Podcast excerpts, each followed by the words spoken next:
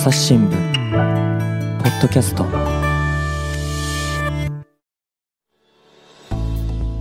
朝日新聞の木田光です、えー、本日はテーマが性的マイノリティ中でも同性愛への差別について考えます、えー、ゲストは私が今一番会いたかった人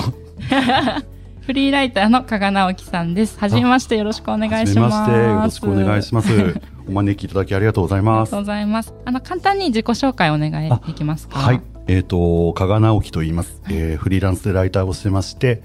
えっ、ー、と1999年に朝日新聞に入社して。はい2016年に朝日新聞を退社して、うん、それから、えー、ちょこっと出版社に勤めたりもしたんですけれども、今はフリーランスのライターとして、えー、細々と生きております。うん、あの、主な署名あるなしを含めると、はい、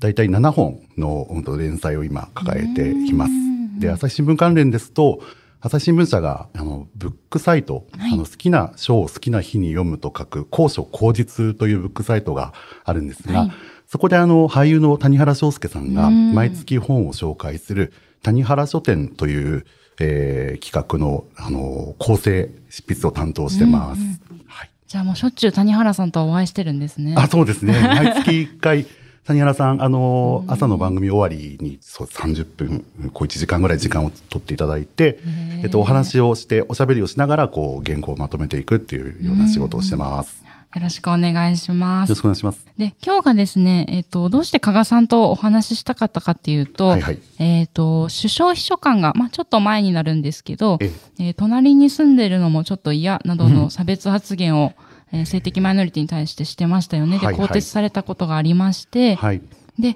加賀さんがですね、えっ、ー、と、2017年に、アイラの特集で LGBT フレンドリーという幻想っていう、はい。まあ、これまたタイトルが結構私最初見たとき、うん、おおと思ったんですけど、幻想なんだ、えー、って思ったんですけど、この特集もあの執筆されてまして、ね、当時すごく記憶に残ってたので、ありがとうございます。ぜひ、あの、この数年の変化とかをですね、えー、一緒に振り返っていけたらなと思って、あの、お越しいただきました。ありがとうございます。まあ、あのー、当時も、その、執筆人の一人というか、はい、その、編集グループの、あの、取材グループの一人として、うんうん、あの、加わらせていただいたんですけれども、はい、まあなんか、ちょっと一番最初に、あの、ちょっと申し上げておきたいことが、実は木田さんありまして、うん。はい、その、まあ、うんと、僕が別にゲイの代表としてここでおしゃべりしますとかっていうふうにはちょっとしたくないんですね。うんうん。で、つい最近ですと、あの、やっぱりアエラなんですが、はい、えっ、ー、と、ちょっと前かな、えー、今年の3月6日号のアエラで、えっ、ー、と、人物ドキュメンタリーの、人物ドキュメンタリーの、えっ、と、現代の肖像という連載があるんですが、はい、そこであの、ロシア出身のタレント、コラムニストの小原ブラスさんという、はい、今30歳ですごい活躍の場を広げておられる方なんですが、彼を紹介したときに、まあ彼も男性として男性を愛するというアイデンティティを持っているんですが、うん、彼が、あの、取材でもおっしゃっていたし、彼自身の本でも書いておられたことがあって、はい、ちょっと紹介してもいいでしょうか？はい、お願いします。えっと、彼曰くですね、その、自分がゲイだということは、自分を構成するごく一部なのに、うん、自分の全てをゲイだと思われることも面倒だ。で、カミングアウトしたら、まるでゲイの代表となり、ゲイとしてあるべき道を進まなければならないような気にもなるっていうふうにおっしゃってたんですね。で、僕もすごくその意見って、あの、あ、同感ですってもう、こう膝割れるように打ったんですけど、なんか、あの、例えば僕は北海道育ちですとか、僕は AB 型ですとかっていうのと同じような感じで、で、ゲイなんですっていうような感じに慣れたらいいし、うん、そうしていくべく自分は過ごしていきたいしっていうスタンスでもって生きているので、うん、なんか、あの、で、プラスですね、はい、と例えばそういう LGBTQ の問題、その性的マイノリティの問題について、うん、もう専門に研究されている先生もたくさんいらっしゃるし、ね、専門でこう、あの取材をされている、えー、ライターの方とかジャーナリストの方たくさんいらっしゃるので、僕はなんかあくまで、その、なんでしょう、当事者の一人 A みたいな感じで、うん、あの、聞いてくれ、くださったらいいかなっていうふうに思っています。そうですね。はい、なかなかこの、あるべき道を進まなきゃいけない気がするみたいな言葉ありましたけど、えーうん、なんかこう、セクシャリティのことをカミングアウトすると、うん、代表みたいに、まあ、今なかなか少しずつ増えてきましたけど、まだこうカミングアウトして暮らしてる人がすごいめちゃくちゃ多いというわけではない現状の中で、なんかモデルのようにされちゃったり、うんうん、勝手なイメージつけられちゃったりってことありますよね。そうですね。うん、なんか、あのまあ、僕自身も、ここの問題についてももちろん掘り下げていきたいんだけれども、はい、全く関係のない分野の方たちにもにもたくさんお話を聞いていきたいし、うん、出会っていきたいので、なんか、あのそれは、それ専門に取材されている方々の最新のこうトピックをこう学ばせてもらいたいなっていうようなスタンスで、いきたいなって思っています。はい。うん、で、あの、改めてちょっと戻るんですけど、はいはい、話が。はい、あの、元首相秘書官の、あの、差別発言ですね。これを聞いたときにどんな思いをされましたかっていうことを、あの、ツイッターでも、加賀さんつぶやいてらっしゃいました、ね、ああ、見てくださったんですか。そうなんです。えー、そう。あの時なんて書いたかな。まあ、そっか、思い出したぞ。うん、まずね、あの、この発言ってオフレコ、オフレコ発言だったじゃないですか。そ、ね、の、その発言を、こう、オフレコであったとしても、問題視して、ちゃちゃんと記事として書いてくれたのが、最初、毎日新聞だったんですね。その毎日新聞の判断を僕はすごい素晴らしいなっていうふうに思いました。その、たとえオフレコではあっても、伝えるべきことは伝えるっていう、その、矜持っていうんですか、プライドっていうのに、すごく胸を打たれました。それはまあ、あの、報道、かつてまあ報道に携わって今ライターの身としてそう思いました。はい、それは置いといて、うん、で、うんと、まあ、案の定、その発言について、まあ、ツイッターなんか見てみたら、もう大荒れに荒れているのを見まして、で、さっき言った僕がこう、尊敬してるジャーナリストやライターさんいっぱいいるんですけれども、はい、中でも、例えば、ジャーナリストの北丸裕二さん、あの、元朝、えー、元毎日新聞、元東京新聞、えー、ニューヨーク支局長で今、あの、性的マイノリティの問題を、と、あの、強く、あのこう伝えてらっしゃる方ですけど、はい、彼とか、あと、僕自身も取材したことありますけど、ライターの松岡宗司さんであるとか、彼らの、うんと、発言みたいなものをずっとこう追いかけてるんですけれども、うん、まあ、案の定といってはちょっと言葉に語弊ありますけれども、強いこう怒り、憤怒を持って批判の声を上げているのもいました。で、えー、それ以外にもちょっと僕が意外だったのは、はい、その、こう、当事者だけじゃなくて、多くの非当事者の人たち、マジョリティの人たちが、あの、怒りだったりとか、批判の声を上げているのを、あの、見て、まあ、それも胸を打たれました。で、一方でですね、はい、ちょっと自分自身はどうかっていうと、もう僕74年生まれで、もうもうすぐ50歳になろうかっていう、はい、いい年なんですけれど、やっぱり怖くなっちゃったんですよね。うん。と恐怖感を、恐怖心を覚えてしまった。で、なんでかっていうと、そのやっぱり東京の永田町のもう中枢も中枢にいる人たちが、まあ、いる人、いる人たちがっていうか、永田町の中枢にいる人間が、こう、まさに僕自身、自分自身に向けてきた、まあ、嫌悪感であるっていうふうに思ったんですね。で、そこ、それはちょっと受け止めきれないなっていうふうに思ってしまって、で、もちろんだから、若い世代の方々のためにも、その、ペンを握る一員である自分は、もっと強く批判や憤怒の声を上げなければいけないって思いつつ、自分がその、ま僕自身に直接言われたような気持ちになっちゃったんですね。その、これって、実は、その、ゲイの友達の間でも、あの、そういろいろ話をしたんですけども、で、今回のこの、えー、こういうふうにお話しさせていただく機会をいただくにあたって、何人かの友達にも聞いたんですけど、怖いと思ったのは実は僕、僕だけだったんです。で、わかりやすく、ふん、怒りの声を上げる、うんと、もう、なんかムカついたわって言った人もいれば、一方で、まあどうせ僕はその隣にいたら嫌な気持ち悪い人間だからね、みたいなこう自虐的に済ます人なんかもいて、なんでかな、どうしてこういうふうにみんな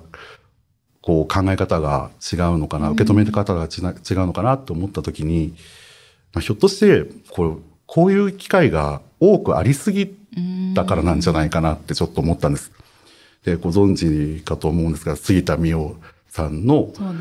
ね,、の LGBT には生産性がないという発言でしたりとか、あと23区のある区議だったり、東海地方のある県議だったり、こういう、こう、マイノリティの人たちを貶めるような発言っていうのが、こう、引きも切らずに出てくると、ね、ともすると、我我々っていうか、なんか僕たちは、なんか、慣れちゃってるところがあったのかな。で、お決まりの人って言ったらですけども、いつもその活動されている、発信をされてる方たちが毎回怒る。で、うん、うんと、怒っても謝んない人もいれば、謝る人の中も不快な思いをさせたとしたらすいませんみたいな 謝り方をする。ありますね、ね、謝罪のなんかテンプレートというか。ねなんか、それの繰り返しがずっと続いているうちに、なんか、間も、心がま、間もおっしゃってるのかな、なんていうふうに、ちょっと思っているところでした。いや、確かにそうですよね。はい、私が新聞記者になったのは2014年なんですけど。2014年。はい。うん、当時新聞とかで LGBT って言葉が割と出始めて、うんうん、いろんなこう息遣いが伝わるようになって、えー、で、そうですね。やっぱり杉田美代さんの発言とかもあったり、石原慎太郎さんとかもかつてあったような気がしますけど、そうですね。何年か何年とも今言わないスパンで数ヶ月単位で起こっちゃってますけど、うんええ、本当に繰り返されてますもんね。慣れるっていう言葉は本当に、うん、そうだなと思いながら、私もお聞きしましたね。そうですね。だからこそ、やはり怒りの声を上げ続けなければならないし、そうやってこう、権利をあの獲得していかなければならないっていう人もいつつ、僕自身は怖えって思っちゃった。なんか、なんで怖いかって、どうして怖いと思ったんだろうどうして怖いってツイッターで書いちゃったんだろうってずっとあれから考えていて、うん、で、自分なりにこう、ちょっと思ったのは、うん、こう、とにかくまあこうやってマイノリティの心をえぐるような発想を持つその権力者、権力の中枢の人たちの持つ派っていうのは、こう、やがて他の少数者、マイノリティをも切りつけていくんじゃないかなっていう、今は僕らが矢面に立った感じになっちゃったけど、っていう、なんかその先を想像してしまって、なんか、あの、そこはかとない恐怖を感じたのかなというふうに思ってしまった次第です。そうですね。でまた、あの、生きていくことが怖くなったというような確か言葉でもか、うんうんうん、表現されてたような気がします。そうですね。それは、やっぱりこの先、ロールモデルが、あの、まあ、この、えー、何年か前のアイラの特集でも取り扱ったんですけれども、はい、こう、上の世代のロールモデルがない、その性的マイノリティの人たちにとって、その生き方をどう模索していくのか。うん、まあ、もちろん、あの、自分なりな、あの、人生を歩んでおられる方ってたくさんいることがだんだん可視化されてきたとは思いつつも、うん、なんだろう、社会の、うん、なんて言ったらいいのかな。多分、怖さの先に、その、死っていうのって、意外にあの、マジョリティの方よりも身近にある問題なのかなっていうのが、私の中で140文字内でいろいろこう、あの、飛躍して繋がっていったのかな、あの、っていうふうに思うんです。で、事実、あの、それこそ先ほども、あの、名前を挙げました、ライターの松岡壮志さんとお話をしてたんですが、こう、誰が死んだ、誰が、あの、また自分でもって、あの、自分で人生を終えたっていうような話っていうのが、結構、その、いわゆるマジョリティの方々よりも、だいぶ多いよねっていう。で、おそらく統計も出ているはずだと思うんですが、実際亡くなった方でなくても、その起死燃料、あの、自分でもって人生を終えてしまいたいって思う人の割合が、えっと、多分多いと思うんですよね。なんかデータが出てたはずだと思います。で、今日やっぱり番組を作るにあたっても、こう、なんて言うんでしょう。ええ、で、私もこう、地方でずっと性的マイノリティの方たち、いろんな方お会いして取材してても、やっぱりシートの近さっていうのは、本当にこう、大きい問題だなと思って、今回この発言を聞いたときに、またこの刃で、うん、傷つけて、こう、命を落とすことにつながってほしくないな、うん、なんとかそこで違った言葉をこうかけられないかなと思って、うん、今日の番組もちょっと加賀さんのお力を借りて何かできたらと思ったんです。そうなんですね。はい。で、まあ、きっとリスナーの皆さんも聞いてくださってると思うので、はい。はい、ちょっと辛い数字も紹介していきますけど、あの、もしあの、辛くなった方は、あの、一旦一時停止したりして、あの、心が気や、こう、気楽になった時に聞いていただく形でもいいと思いますので、そんな感じで番組にあの、お付き合いいただけたらと思います。で、調査なんですけど、えー、2019年のこれは大阪市民の働き方と暮らしの多様性と共生に関するアンケートなんですが、はい、えー、自殺を図ったっていうのが、えー、シス異性愛。えっ、ー、と、これシス異性愛っていうのは、性自認、えっ、ー、と、生まれた時の性別と生活してる性別が一緒っていう方ですね。そうですね。このシスジェンダーで、かつ異性を、えー、好きになる異性愛の人っていうのが1.5%だったのに対して、うん、レズビアン、ゲイ、バイセクシャルはこの6パー、6倍ですね。6倍の9.7%。えー、で、またトランスジェンダーはさらに高くて10倍の15.6%が、えー、自殺を図ったというふうに答えられていて、先ほどおっしゃったように本当にこう死との近さっていうのがありますよね。で、ここにこうしたこう繰り返されてしまう言葉っていうのも一つ原因になってるんじゃないかって思う節がありますよね。SNS を見てても、例えば今回のこの新井さんのオフレコ発言が、はい、ツイッターでパーってな眺めてるだけでも、ちょっとずつその心が傷つくポイントは溜まっていってるんだっていうことを、ちょっと知っとかないとというか、うん、あの、自覚しておかないといけないなって思うんですよ。うん、なんか、杉田さんの時もそうでしたし、で、ちゃんと声を上げている人たちの声に、なんでしょう、肩を、背中を押されつつも、うん、でも、一方でもってその情報をずっと見ることでもって、自分も傷ついているっていうことも、なんか自分で自分で自分をこう、傷つけてしまっていることになりかねないので、なので、さっきおっしゃったように、その、木田さんおっしゃったように、ちょっとこう、今辛いなっていう時は、こう、スマホをそっと自するっていうのも大事なのかなって今思いました。なんか、ちょっと思ったよりも数字がひどくて、ちょっと愕然としちゃいますね。そうですね。で、なんかこういったことがまだあんまり知られてないんじゃないかなっていうのも思いますよね。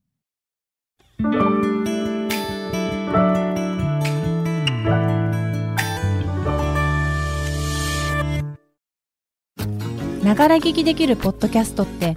私の生活スタイルにちょうどいい。朝日新聞のニュースレターに登録すると編集者が厳選したニュースがメールで届くよ。思いがけない話題にも出会えるよね。ちょっと新しいニュースの読み方。朝日新聞で、あの、2017年のアイラの特集に移りますけども、はいはい。はい、あのー、こちらがその LGBT フレンドリーという幻想っていう特集で、加賀さんも書かれてましたけれども、はい、あの、いろんな記事が本当に載ってますよね。そうでしたね。うん、なんか最初は関東から、一番最初には、えっ、ー、と、コラムニストの能町峰子さんと、はい、あの、ゲイのライターのサムソン高橋さんの対談から始まるという、うんうんちょっと異色の、あの、始まりで、こう、いわゆる、こう、当時言われていた、こう、LGBT キラキラ系というか、パーティーピープルみたいな、そういうのではない、あの、まあ、彼らが夫婦かっこ仮と称して、その、お互いにその、性的な魅力は絶対にこう交わることのない二人が、あこう共同生活を送ることになったんですけれども、それについてのこうインタビューをしましたね。で、そこから始まって、はい、その LGBT がメディアでどう扱われてきたか、えー、これは、まあ、要はおねタレントばっかりがももてはやされて、そこばっかりでしたねっていうようなことを振り返ってもらってます。で、それもあれでしたよね。カルーセル・マキさんとか。いや、なんか歴代のと言ったらあれですけど。そうそうミッツ・バングローブさん。本当レジェンド。そして、カバちゃんに至るまでね。はい、えー、この、お姉しかいらないっていう、もしもこれもね、刺激的なタイトルがついてきます、つい、つけましたけれども、これも、あの、編集部の方が取材をしてくださってます。あとは、一つではない政治意識として、その LGBT イコール、こう、リベラルっていうように、こう、雑に語られがちなんですが、あの、実はそうではなくて、うん、結構、ネトウヨもいれば、そうですね。っていうような話をですね、はい、当時の、まあ言っちゃいますと、僕の友達でもって、ネトウヨの友達がいまして、うん、その人に、こう、ちょっと登場してもらって、あの、どうしてそういうふうに思うようになったのかとか、っていうことを聞いてきました。これはこれで結構反響が大きかったんですけど。さっきのちょっとお姉タレントの話戻っちゃいますけど、私がその記者になった2014年頃から、テレビでも、やっぱマツコ・デラックスさんとかが出始めていて、そうかそうか。テレビとかで割とお姉タレントと言われる方たちが出ていた時期でもあったと思うんですけど、あれからまあ10年ぐらい経って、えー、割といろんな像が出てきたのかなという気もするんですけど、どうですか？このメディアの描き方ってここ数年で変わってきたな。芸の人は出てきましたよね。マツコさんの後に、マツコさん、紛らわしいんですけど、マツコさんは、その、芸なんですよね。うん、女装家の芸で、別に、あの、トランスジェンダーとしてこう女性になりたいわけではない方だって、うん、うんと、まあ、マツコさんの後、それこそ先ほど、あのー、ロシア人のタレントさんの小原ブラス君は、うん、あの、ゲイであることを、まあ、まあ、そっとカミングアウトはされていますし、うん、ただレズビアンの人ってどうですか？いや、それをちょっと言いたかったんですよ、今日は。なんでレズビアンの人って出てないんでしょうね。いやー、なんでなんでしょうね。うん、まあ、で、出てましたけどね、うん、えっと、一ノ瀬文香さんっていうタレントさんとか、はカミングアウトされて、うん、で、まあ、ちょくちょく出てらっしゃる人はいるんですけど、ええ、男性に比べたらやっぱりまだまだ見えない存在になってるっていうのはありますよね。でも私が思うに、うん、なんでしょう、レズビアンって、こう、アダルトビデオのそのジャンルとしても一個、レズモノみたいな感じで言われるじゃないですか。それは、まあ、のんけの男の人が楽しむやつ。だから、その、もう言葉自体にやっぱり性的な意味合いがすごく強く、こう、うん、追わせれ、追わされてるので、それを言葉を引き受けづらいとか、出づらいっていうのがあるのかしらっていうのもありますし。まあ、なんかあれですかね、うん、なんか、例えば、その、男性による女装は笑えても、うん、女性による男装って笑えないとかっていうことと関係してるんでしょうかね。なんか、そうですよね。なんだろう、女性がそういうところでマイノリティであるみたいなことを言うのが、また抵抗感が強いってことなのかな。すいません、なんかそれこそ北丸さんや松岡さんの 著書を読んでいただければと思うんですが、そこってまだまだな面ってありますね。うそうですよね。だからドラマとかでも、あの、えー、昨日何食べたとかですね。あと映画で、えっ、ー、と、エゴイストっていう映画が最近上映されたり、まあゲイカップル出てくるもの増えてきたんですけど、うん、女性同士も、まあちょくちょくありますけど、うんうん、やっぱり男性ほどの多さではないっていうのは、ありますね。確かに。うん。なんでなんだろう。すいません。なんか無学なもので。いやいやいやいや、うん、なんかちゃんと研究されてる方いらっしゃると思う思うので、調べてみたいと思います。そうですね。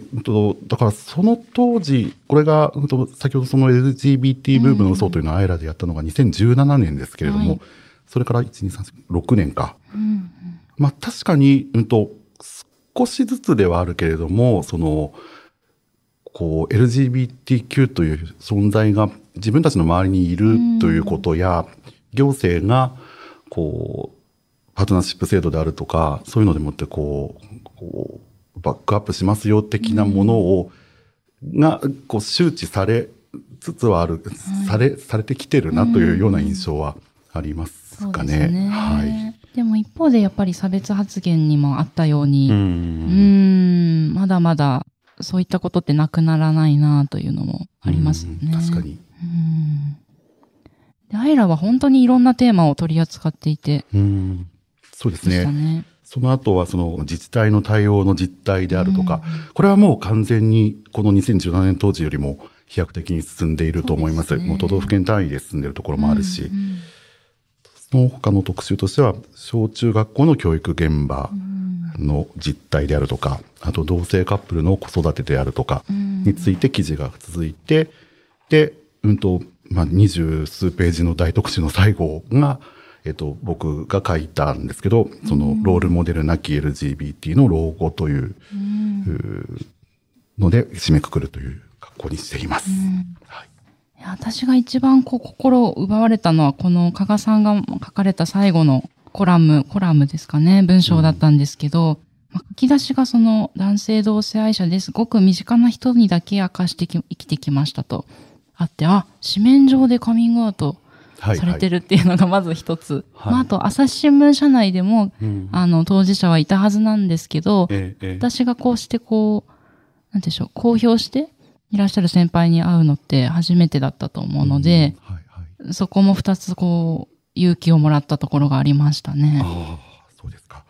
読んでくださる方にそうやって言っていただけるとありがたいです。なんか、このページではですね、その、まあ、ロールモデルなきっていうのは、要は、まあ、誇りは持てるようになったと。今、LGBT という存在が知られるようになって、で、自分たちなりに生きていくことを決めたと。だけども、どうやって生きていくんだっけっていう時に、もうちょっと上の世代、ちょっとだけ上の世代でもって、模索しながらも、あの、元気に生きている方々がいるということで、えっ、と、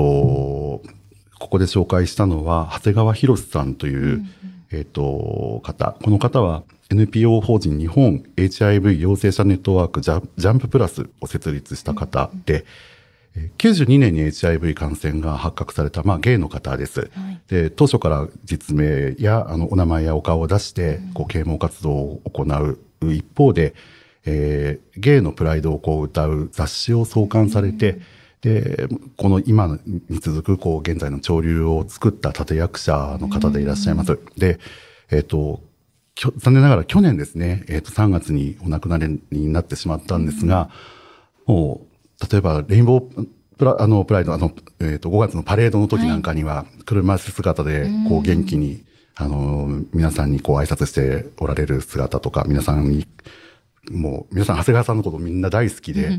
長谷川さんを囲んでこう談笑しておられる姿なんかが多分毎年のように見られたと思うのですが、その方がですね、その、まあ、その方が、あの、の反省であるとか、うん。と、これ、今後のこう、どう生きていくのかみたいな話を伺うときに、長谷川さんから強く僕に、あの、言われた言葉がありました。は